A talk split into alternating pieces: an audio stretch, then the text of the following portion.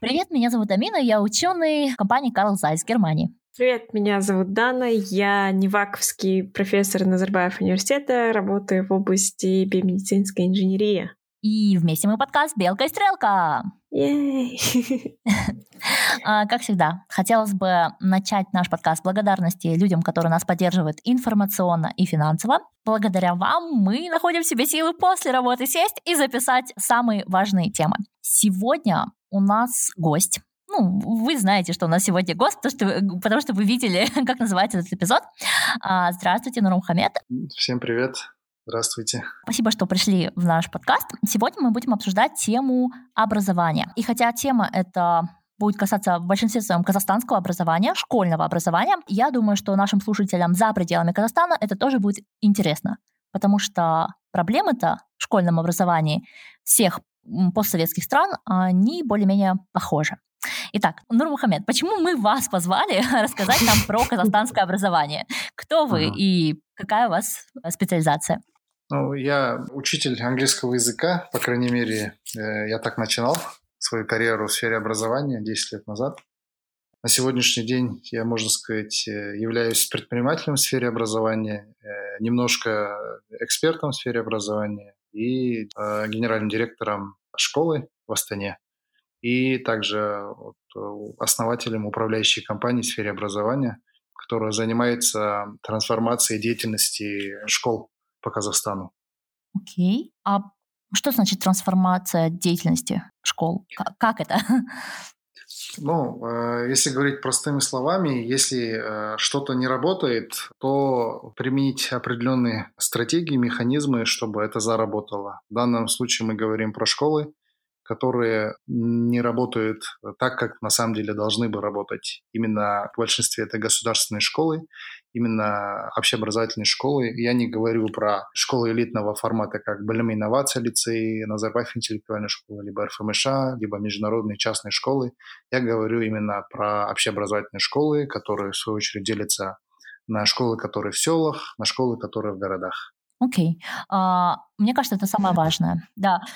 Начнем с этого. Что да, с ними, с ними не, не так?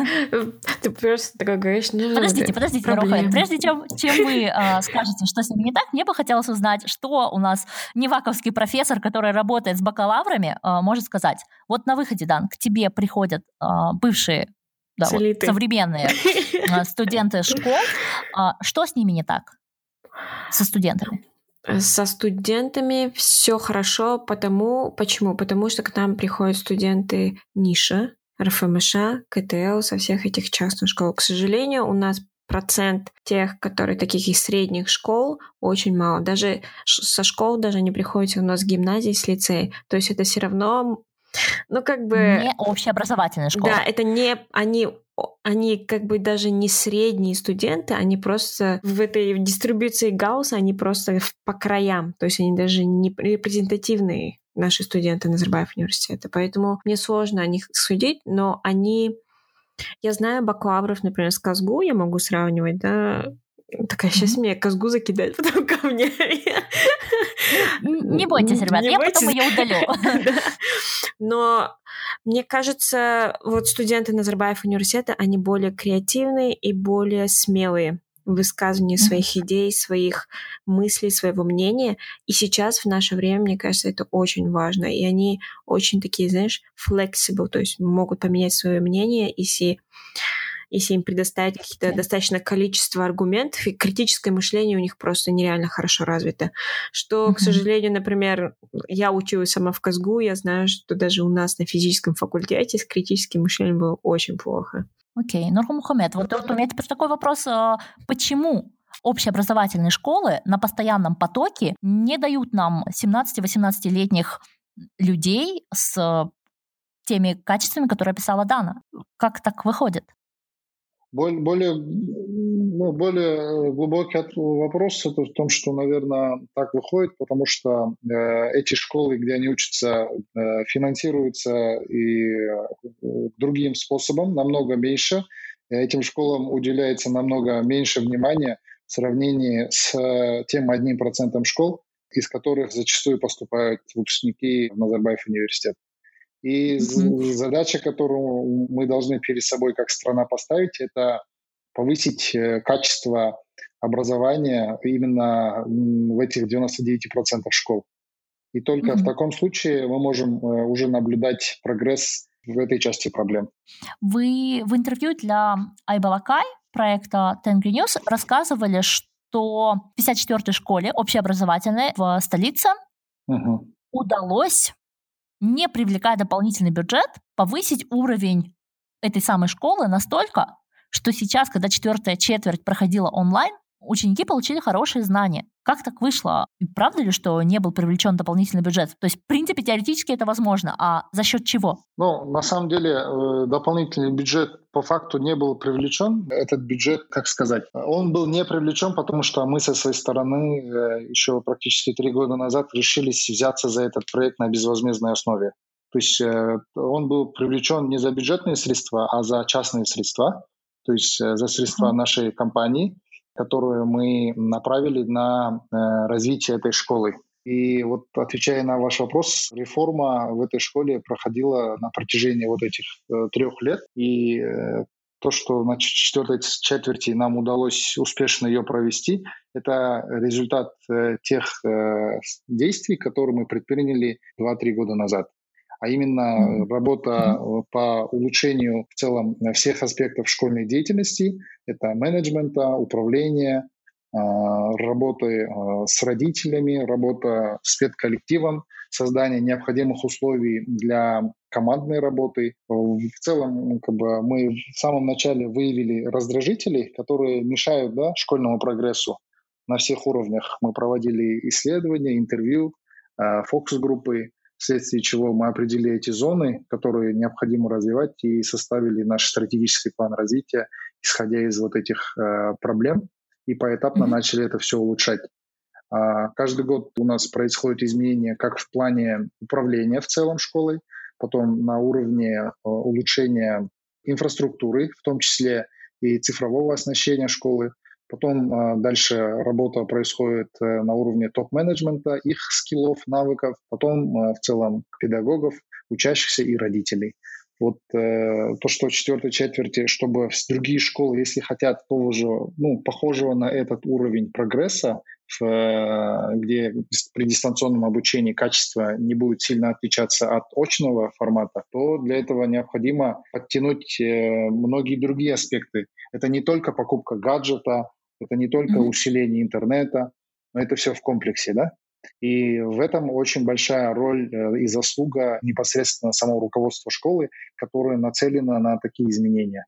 Руководство школы, которое вот именно хочет хороших результатов и достижений и развития своих детей. Я знаю, что конкретно в этой школе директор был один из самых молодых э, директоров в Казахстане. Для меня просто вопрос, где же нам взять столько директоров, молодых и как бы вдохновленных для всех. Ну, в университете.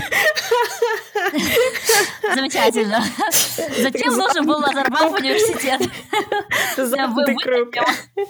Шикарно. Теперь, значит, выпускники Назарбаев университета могут стать директорами. Да. Это было бы очень шикарно.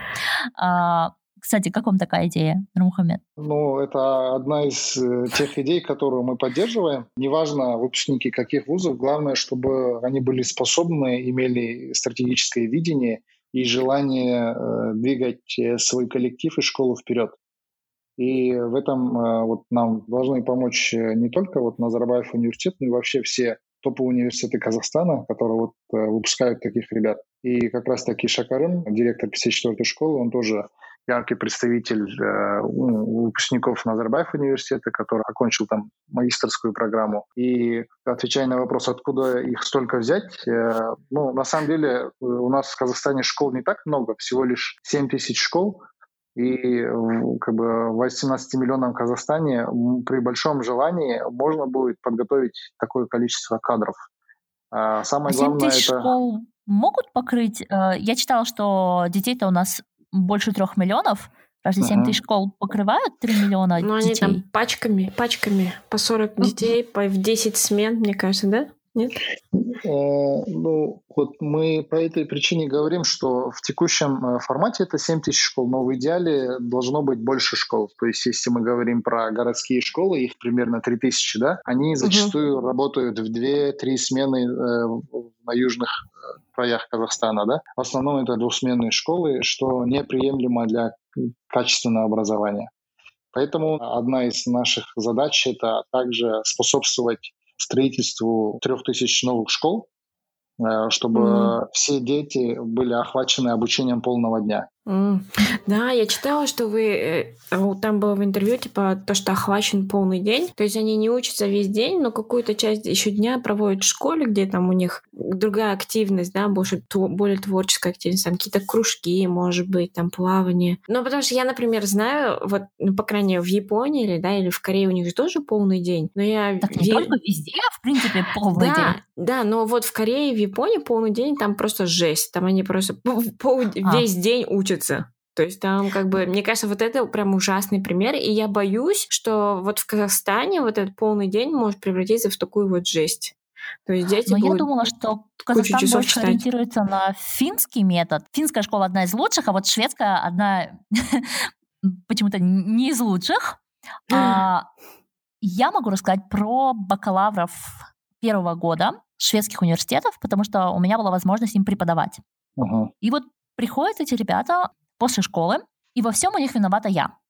А, ну, то есть они не сделали задание, да, там раз там в 3-4 недели они должны были сдавать мне проекты. Я, естественно, была не главным профессором этого предмета, предмет был вышмат, и я вела tutorials, и, значит, э, раз в несколько недель принимала у них задания, потом э, помогала им в подготовке к экзамену и вела дополнительные занятия. Вот. В течение первого полугода эти люди, ну, это дети, хотя и 18-19-летние, но эти люди, они в основном обвиняли меня в своих неуспехах. Но после первой же сессии э, отсеивались те, кому было не место э, на наших специальностях. Это физика, software engineering, вот такие более технические специальности. И оставались те, кому было действительно интересно. И во втором семестре это были просто потрясающие люди. То есть если в первом семестре я могла их удивить тем, что называла им тригонометрические углы по памяти, да, и они, они сидели такие, что? Синус 30? Как можно это запомнить? Хотя ну, человек Зачем? после школы, да, только что сдал все экзамены. А, ты же по-любому на первом курсе университета помнишь это просто по инерции. Если ты пережил казахстанскую школу, ты должен это помнить по инерции. А здесь вот люди не помнили этого. То есть э, подход шведской школы, он очень-очень расслабленный. И я помню, что вначале мне казалось, ну, кошмар, ну как можно так учить людей, которые, ну, совсем ничего не знают? Но потом я посмотрела на этих же людей во втором семестре. Это были такие вдохновленные, креативные, ребята. И да, математика не самая сильная сторона шведских университетов, но в целом специалисты из шведских университетов выходят лучше, чем из казахстанских университетов. И мне кажется, вот эта расслабленность, которая есть в шведском школьном образовании, она способствует. Есть ли да. у нас шанс, что в Казахстане применят такую модель, более расслабленную, а не вот такую корейскую, японскую, где ну, детей просто загружают, да, до ужасов. Да, до ужаса. Но смотри, я, кстати говоря, э, я такая перебью всех такая. Нур Мухаммед говорил про э, ВВП, который Казахстан уделяет э, на образование. Mm-hmm. И, по-моему, ты там говорил 3%, да? 3,5% у нас. Да. Да, но в Швеции при этом 7,3%, то есть в два раза больше. То есть это, это... Ну просто еще и шведский ВВП, да, в разы больше. Да, да, но ты то есть представляешь, сколько денег это уходит, и то, чтобы стать как Швеция, нам нужно в два раза больше стать, а потом еще чуть-чуть лучше, чем Швеция, нам еще чуть-чуть больше. И я даже не знаю, сколько нам просто очень много денег нужно на на прям образование все кинуть. Ну, хорошо. Ну, давайте, мне кажется, как раз э, этим и занимается Нуру Мухаммед, разве нет? Ведь вы изучаете опыт разных стран. Опыт какой страны наиболее применим в Казахстане и принесет нам ну, самые большие плюсы? То есть, выбирая полный день да, для детей, вы же, же не просто так пришли к такому мнению? Конечно, опыт любых развитых стран нам поможет, э, в том числе вот азиатских стран, которые мы похожи внешне и ментально, скажем так, да. Э, стран европейских тоже страны тоже интересны. Э, часто мы также применяем опыт Британии и Соединенных Штатов Америки. Но какая бы страна ни была, у каждой из них есть успех, да, который измеряется качеством жизни людей и в целом уровнем экономики страны. Вот такие два основных критерия. И если говорить про Казахстан, то нам однозначно следует сделать приоритетом повышение финансирования сферы образования, чтобы построить сильную систему образования. То есть на сегодняшний день наша система образования очень слабая, я бы сказал бы, потому что когда всего лишь 1% выпускников является сильным, это, ну, я, я бы не сказал бы, сильная система образования. И... Естественно, это провал, если честно.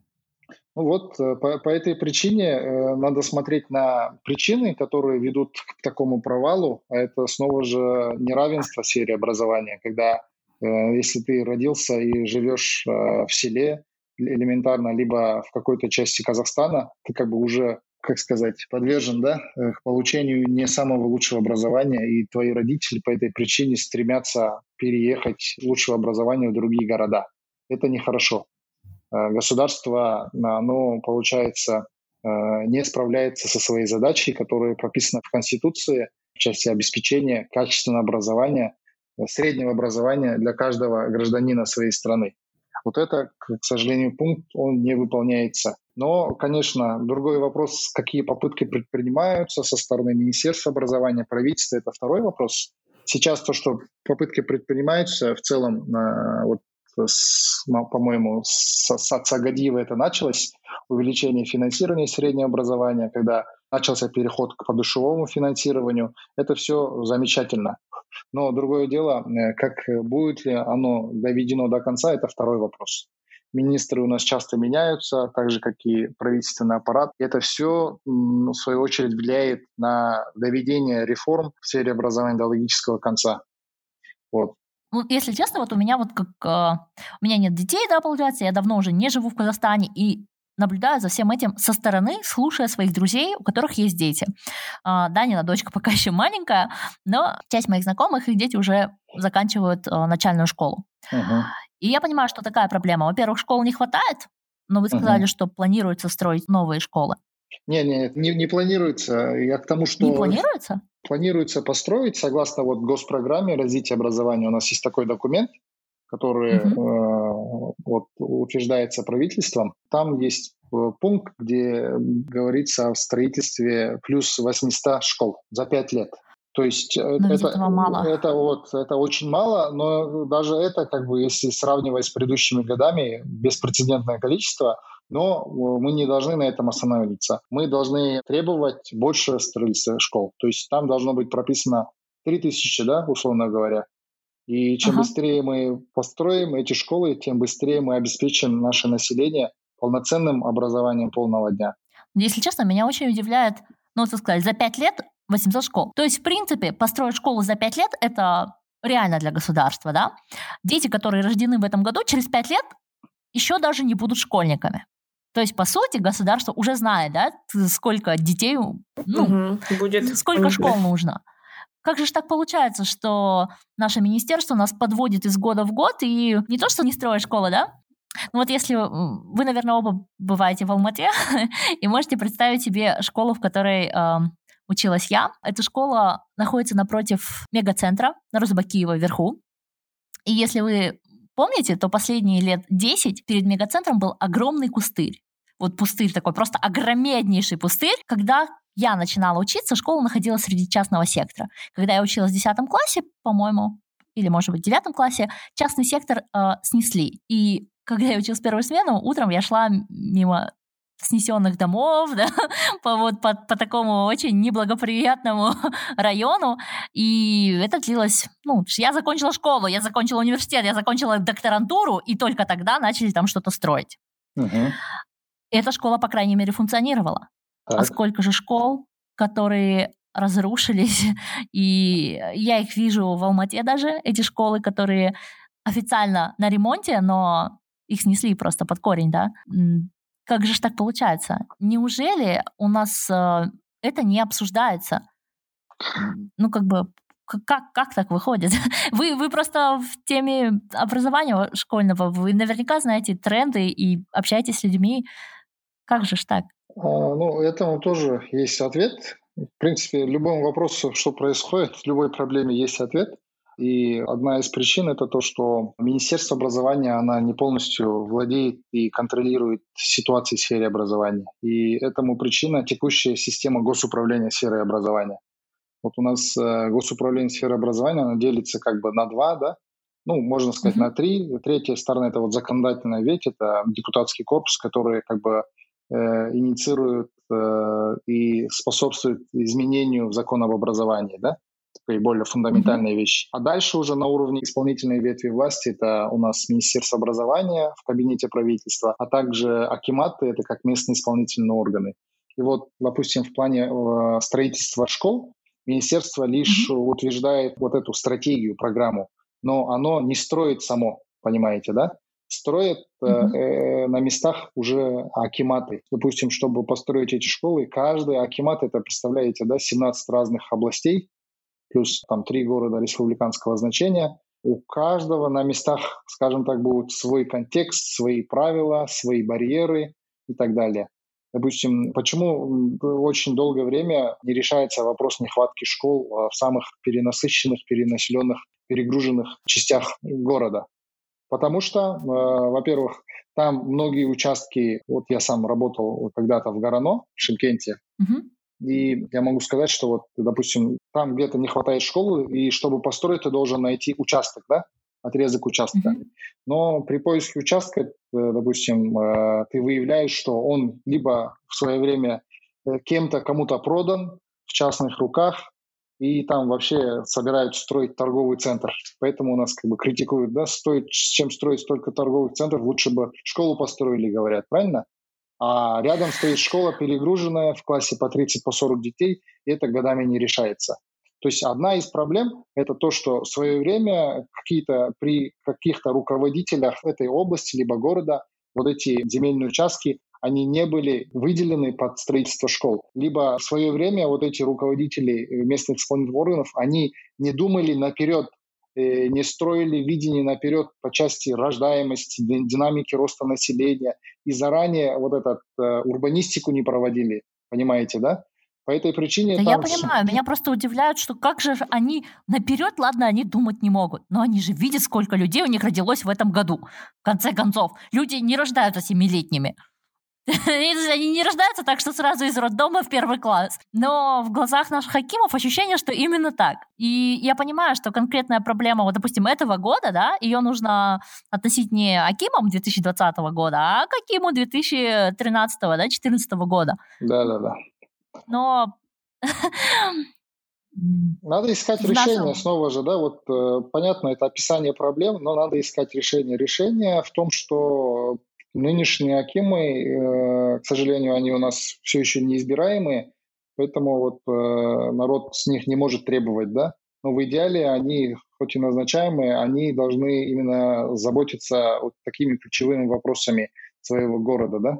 Э, либо, если они, у них это не получается, данный вопрос нужно передавать, как я и говорю, на уровень Министерства образования, который и утверждает стратегию, и реализует понимаете, да, тогда вот, вот эти да. управления образования, они уже будут подчиняться напрямую Министерству образования. На сегодняшний день а, они на местах подчиняются акиматам.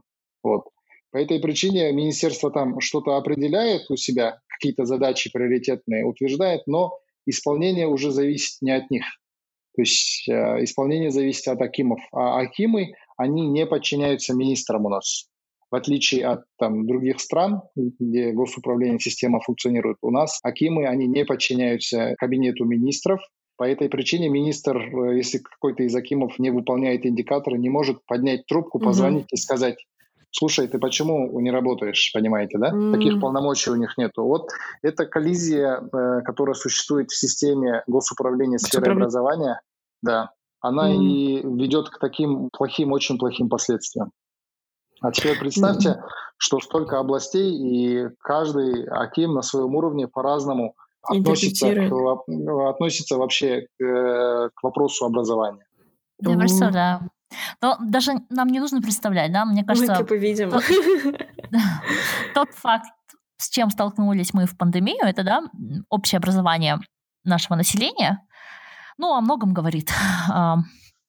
Ну, как бы, ведь теории заговора, они же рождаются в определенной среде, и, соответственно, сейчас Акимы Республики Казахстан умудрились создать такое общество, где теории заговора рождаются быстрее, чем ученые умудряются проводить хоть какие-то исследования. Uh-huh. А, ну, со школами мы более-менее с материальной частью понятно, откуда растут проблемы, да? Uh-huh. Как же решить проблему с uh, учителями? Вот, допустим, завтра случится чудо, и в Казахстане появится 21 адекватный Аким. Я понимаю, что это из области фантастики, но Представим эту ситуацию. У нас есть хорошие акимы, у нас есть финансирование, мы построили школы. Кто же будет в этих школах работать? Ну, здесь уже вопрос э, более легкий, и здесь уже прямая вина непосредственно Министерства образования и науки. Потому что все педагогические университеты, зачастую это государственные, да, и очень много там колледжей частных, где готовят педагогов, но в основном педагогов готовят на базе э, государственных университетов. Сейчас многие из них уже изменили свою юридическую правовую форму, они многие из них стали некоммерческими акционерными обществами, но тем не менее они продолжают являться, их учредителями продолжает оставаться Министерство образования. То есть оно напрямую имеет на них влияние. И так было, в принципе, всегда. Допустим, mm-hmm. в отличие от, э, допустим, финских университетов, где их учредителем являются местные исполнительные органы, допустим, да, у нас Министерство образования. По этой причине все проблемы, которые существуют с качеством э, подготовки педагогических кадров, как прошедших, так и текущих, а вы сами знаете, вот согласно э, национальному квалификационному тестированию, которое с прошлого года проходит, каждый второй педагог, в принципе, э, не соответствует высоким стандартам. Каждый второй? А, каждый второй, да. Да даже не самым, не самым высоким стандартом.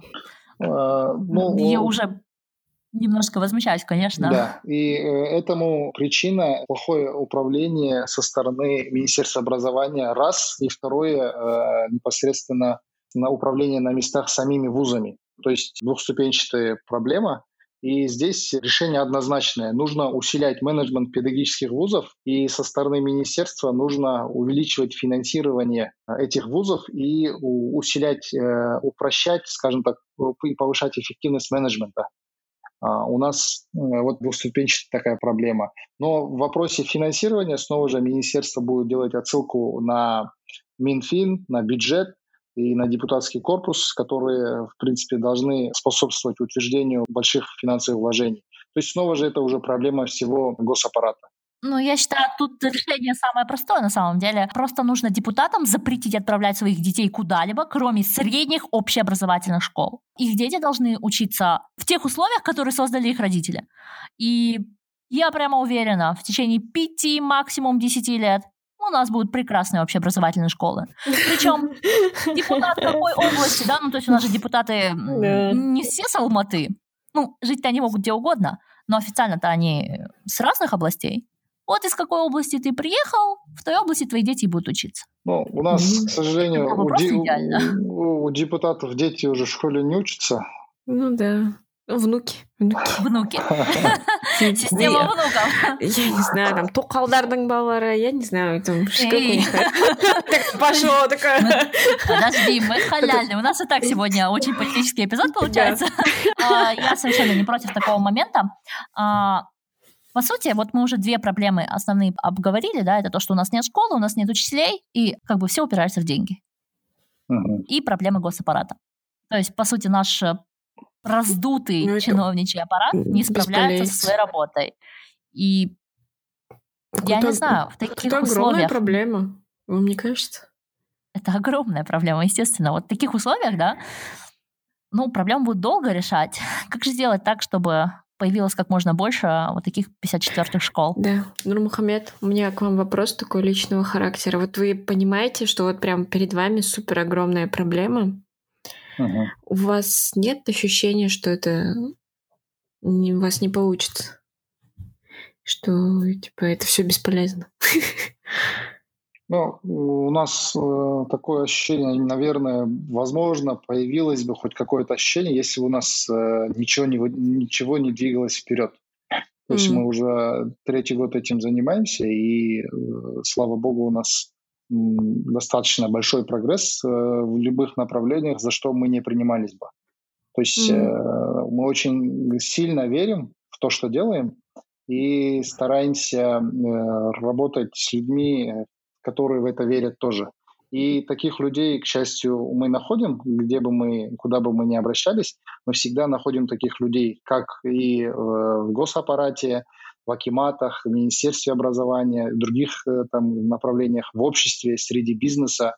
То есть э, так получается, что э, удача нам улыбается, и вокруг mm-hmm. нас по- потихоньку, по мере вот наших шагов, увеличивается радиус людей, э, которые вот тоже этого хотят. И мы очень оптимистично настроены. Э, если у нас э, получилось создать модель на базе простой школы, то мы уверены более чем то, что это удастся масштабировать. Но для этого нужно, чтобы количество людей, количество нашей силы и желания, и веры в это с каждым разом увеличилось. Ну круто, я ж прям этот, вы его захватили, в радиус я ваш тоже попала, мне тоже такой оптимизм немножко этот появился. Но у меня есть, я, например, в науке же тоже, да, работаю, у нас, мне кажется, очень похожая проблема, вот то, что Министерство образования и науки это все одно, там, да, как бы, и у нас примерно похожие проблемы тоже, как бы, все те же компоненты, но иногда у меня оптимизм пропадает, потому что ну, просто прям вообще, ну, не, упираешься, упираешься, упираешься, в стену постоянно бьешься, бьешься, бьешься. И вон, у нас совет молодых ученых э, недавно весь разошелся, потому что, что бы они не предлагали, как бы министерство, как бы министр образования и науки не слышит этого, потому что как бы наука для него очень далека. Причем этот министр, как я поняла, один из лучших. Да, из, и при этом он один из казахстанских министров. И это немножко... Мне такой этот... Нет хорошего такого оптимизма, но я все равно, конечно, здесь и что-то делаю, но я не так оптимистична насчет казахстанской науки на самом деле. Может быть, образование намного лучше, потому что, мне кажется, в образовании сейчас больше э, людей таких э, инновационных, таких более продвинутых сейчас туда идут, потому что там действительно можно что-то поменять, и, блин, дети реально наше будущее. Но в науке прям Всем труба, труба, нам всем конец. Бежим. Значит, мы продолжим интервью вдвоем. Не обращайте внимания. У Даны начался новый семестр. Что можно тут сделать? Ну, ну как можно ставить? Во-первых, это же ужасно глупо, то, что у нас Министерство образования и науки — это одно министерство. И при этом еще министр, который нифига не образование. Пожалуйста, не подкидывай, подкидывай идеи создавать новые министерства. У нас и так передутый штат. Э, если подожди, честно, я подожди, за сокращение количества министерств. Тут. Кошмар. Я себе будущее а... министерство тут делаю, а ты кыш. Вот. Э, министерство вот образования и науки, при этом министр никак не э, связан не с образованием, и при этом не связан никак с наукой. И как бы вот, вот. Ну, тоже я могу про- прокомментировать угу. ваш угу. тезис. Э, на самом деле, вот буквально несколько месяцев назад я делал обращение к президенту в Фейсбуке, где я как mm-hmm. раз-таки говорил о необходимости э, улучшить систему госуправления образования науки, в том числе путем разделения э, науки от образования. Данная тема в обществе очень хорошо, в принципе, дискутируется. И отвечая на вопрос в целом, у нас в госаппарате преимущественно не практика, а именно менеджеры, которые во всех этих интригах пытаются, и кому-то это удается, кто-то, наоборот, пользуется этими интригами, Э, но кто-то пытается среди этого всего уметь как рыба плавать и делать какие-то полезные вклады в развитие да, этой отрасли, сферы. И по этой причине, допустим, э, какой-то хороший ученый, его практический опыт в науке, даже хороший педагог, допустим, они многие до самой вершины, верхушки вот этого ведомства, они попросту не доходят, понимаете, да? Да, да, да. Они должны в том числе становиться вот такими э, менеджерами, которые очень хорошо чувствуют себя в госаппарате, понимают все вот эти издержки и так далее, и так далее, да. И по этой причине, э, наверное, туда на самую верхушку доходят такие вот э, чиновники, которые очень хорошо будут себя чувствовать там, по крайней мере, успешны будут в этом плане. Это как бы отвечая ну, насколько на они полезны будут. Сейчас я немножко не соглашусь э, с обоими, потому что давайте посмотрим просто на европейские э, министерства, да, сколько министров, премьер-министров и глав государств являются специалистами той области, да, какое министерство они представляют, ну, на разной стадии своей карьеры. Uh-huh. Просто как бы шведское государство возглавляет, и вот я сейчас забыла, моя шведская аудитория меня сейчас закидает камнями, то ли столяр, то ли плотник, а, Стефан Левен, он а, является рабочим, да. А, хорошо, Ангела Меркель, она все-таки PhD в ядерной физике, но это же, скорее всего, исключение, мы же знаем, что большинство министров в Германии являются людьми, выходцами из э, среднего класса, я бы даже больше сказала, из рабочего класса. У них нету ни высшего образования, и у них вот, ну, Просто в какой-то момент они приняли решение пойти по партийной э, линии. Поэтому в Европе есть министры там, в возрасте до 30 лет, Uh, там, в 20 лет они заканчивают какие-то техникумы, там пару лет работают на предприятии, и после этого отправляются вверх по карьерной лестнице. То есть и я не в восторге от таких людей, как министров, да, но мы видим, что в Европе худо-бедно образование школьное работает. И уж хватает э, много, ну, как бы ученых, ну, европейская наука, я в ней сижу, да, как бы Дана, Дана в ней проходила свой постдок, не просто так. Наверное, ну, ну, знаете, менеджеры могут руководить государством, но просто не в таком количестве. А, как вам ответить? Э, снова же, в этих странах э, системы, они не сильно зависят от людей, которые туда приходят. Да, как-то в целом э, новые люди, которые приходят, задают новую траекторию, новый вдох, как бы направление, видением приходят. Но в нашей системе очень много сильно привязано, по-моему, к личности человека. То есть это нехорошо. Поэтому, когда уходит человек, вместе с ним как бы э, теряется многое, либо наоборот открываются хорошие возможности для нового человека, который приходит. К сожалению, у нас вот система, она э, привязана к людям. Это нехорошо. Надо строить систему, которая будет работать, в принципе, сама по себе, в зависимости от того, там меняется э, первый руководитель, либо не меняется, понимаете? Вот э, mm-hmm. по этой причине э, у нас в основном приходят вот такие э, люди из системы, которые очень хорошо себя в этом чувствуют. Человек извне, если придет, э, может быть, э, из сферы науки и так далее, ему очень будет непросто. Ну, мне кажется, этот, как его зовут, Атакам? Багдад Мусин, мне кажется, хороший пример того, как IT мог прийти вот в систему эту. Или не очень хороший пример. Я такая, мы пошли, давайте о политике говорить, такая кухонная политика, которую я вообще ничего не понимаю. Эм, ну, в общем, Да, поэтому давайте вернемся к образованию.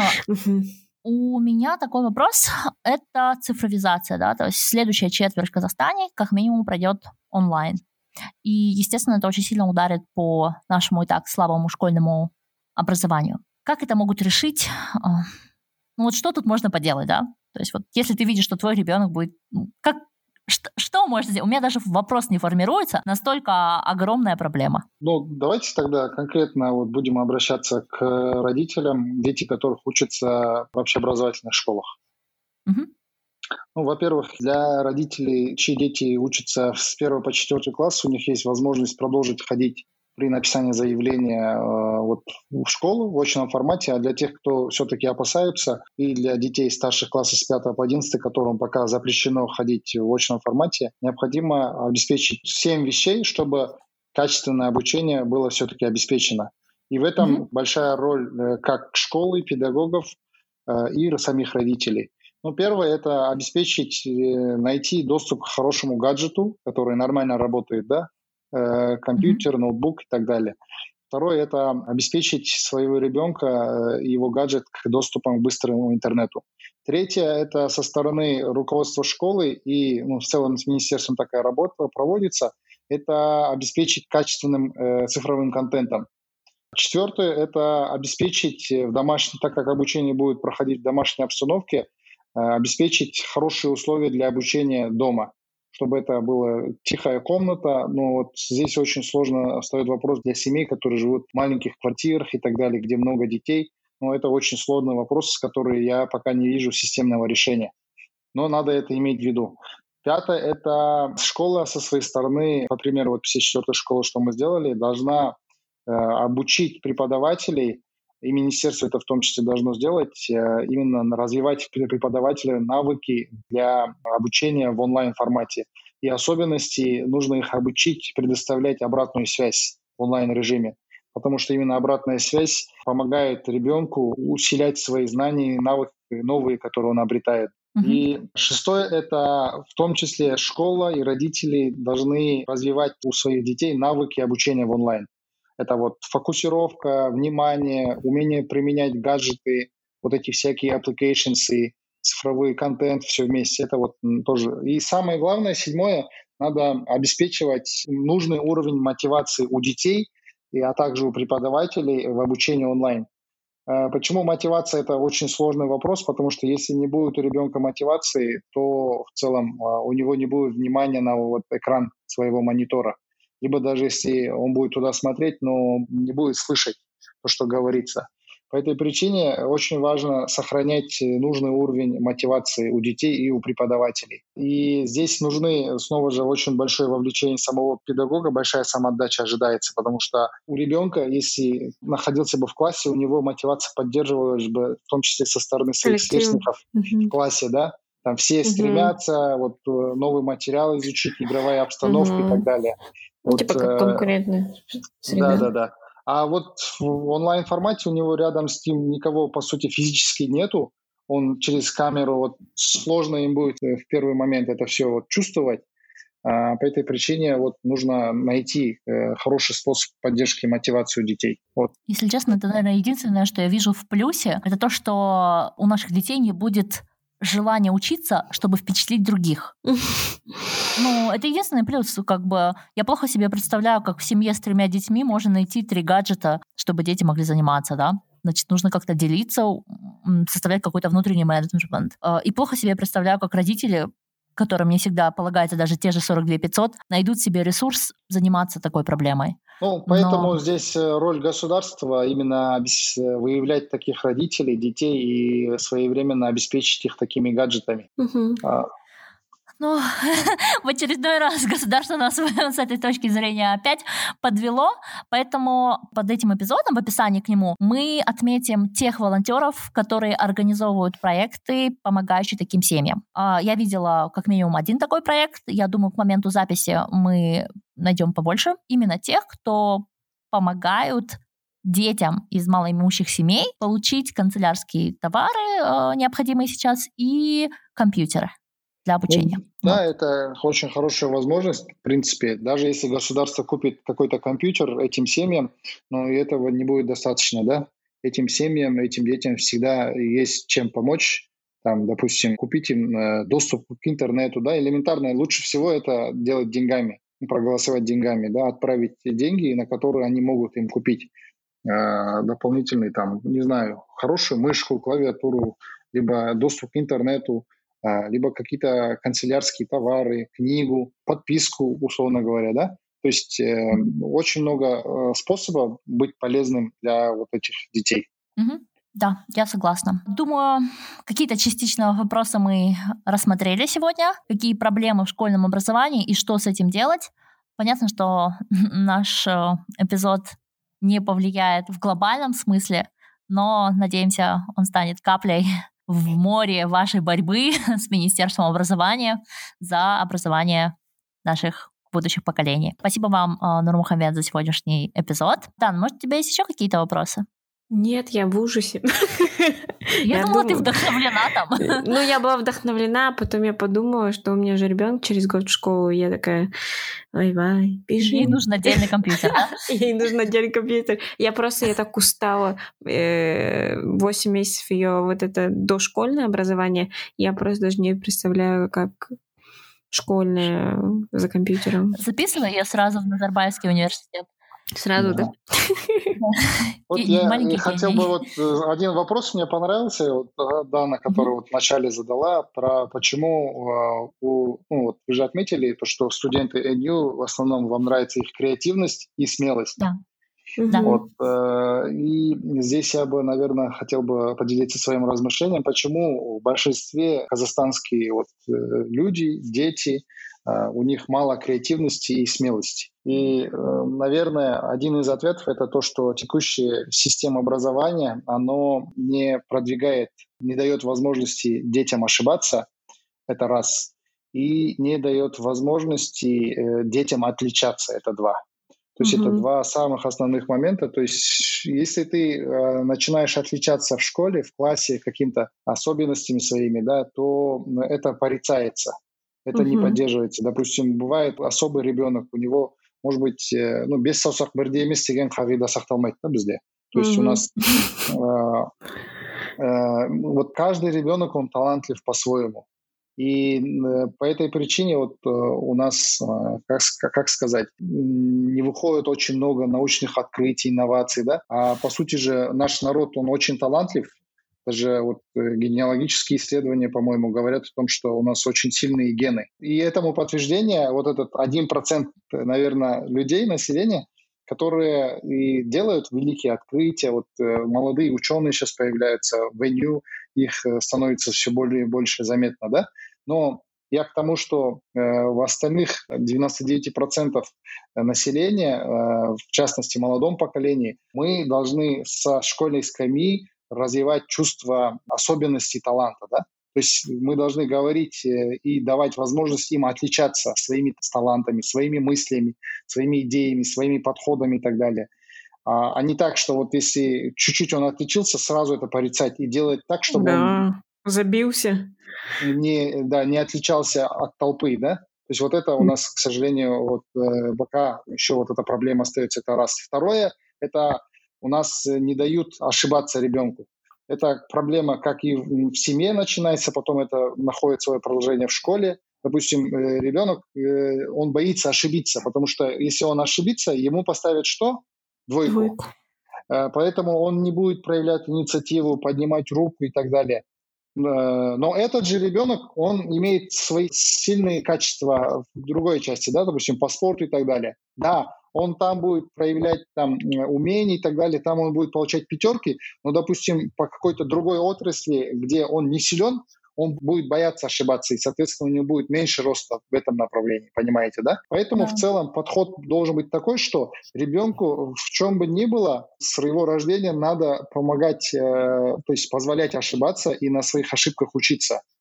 Потом в школе э, учителя не должны использовать оценку как э, метод кнута и пряника. Оценка, она должна mm. выполнять роль э, мотиватора, только с положительной стороны, понимаете, да? То есть да. оценка двойка, она не должна заводить ребенка в стресс. Э, потом... Нет, ну она конкретно заводит. Мне кажется, а... дети плачут, до самоубийства Совер... может доходить. Совершенно mm-hmm. верно. Вот э, поэтому у наших детей формируется комплекс, э, вот такой комплекс, где они будут очень сильно бояться ошибиться, понимаете? Mm-hmm. И только вот очень малая часть процента детей, населения, они будут смелыми, потому что им в детстве со, со стороны их родителей, понимающих, со стороны их учителей, понимающих, будут созданы такие соответствующие условия. Поэтому эти дети э, в взрослой жизни, они будут креативить, они будут идти на смелые поступки и так далее. Но наша задача, чтобы каждый гражданин Казахстана, каждое э, молодое поколение, каждый из них, они были смелыми и креативными. Только в таком случае э, мы будем быстрее развиваться как страна, да, и жизнь людей тоже будет становиться лучше. Вот эту месседж я хотел бы да, да это послать. прекрасный месседж, но мне кажется, есть мы еще иногда забываем о том, что чтобы вырастить таких вот смелых и креативных людей, мы тоже должны быть смелыми и креативными, но наше поколение совсем не такое. Ну, по крайней мере, Амина, ты смелая, креативная? Я-то да. Ты-то да.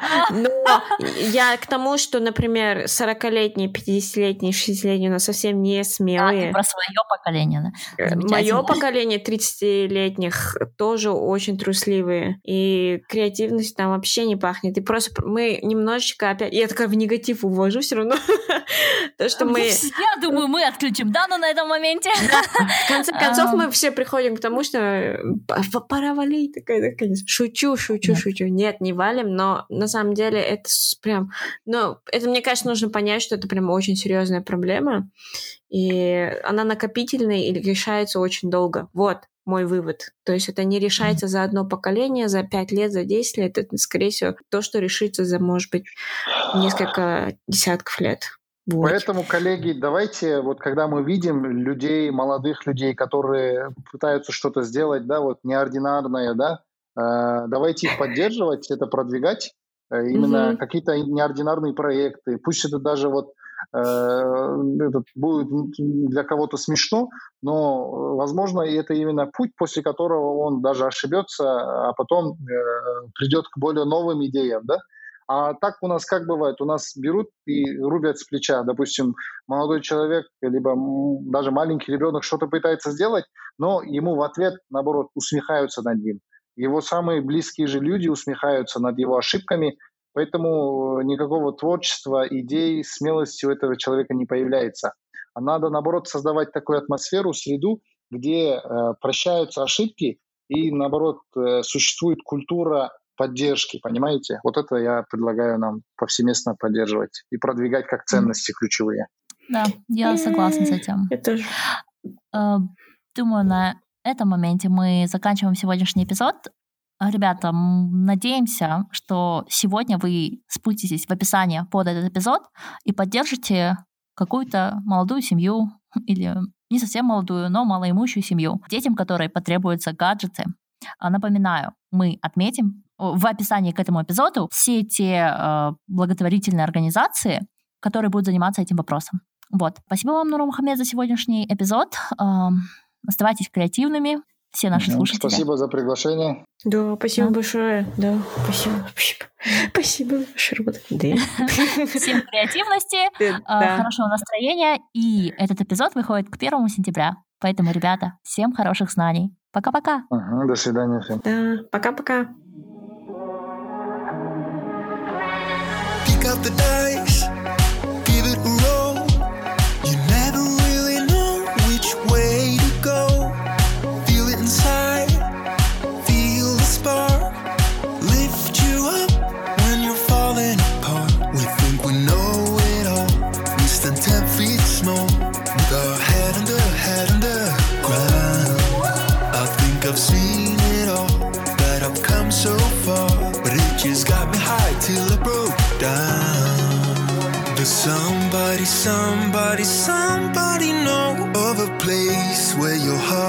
Doesn't sink like a stone when you're naked and broken, nowhere to go. Does somebody, somebody, somebody know? Does somebody, somebody, somebody know of a place where the green isn't covered by snow? Every time that your eyes speak, it's time to let go. Does somebody, somebody, somebody know?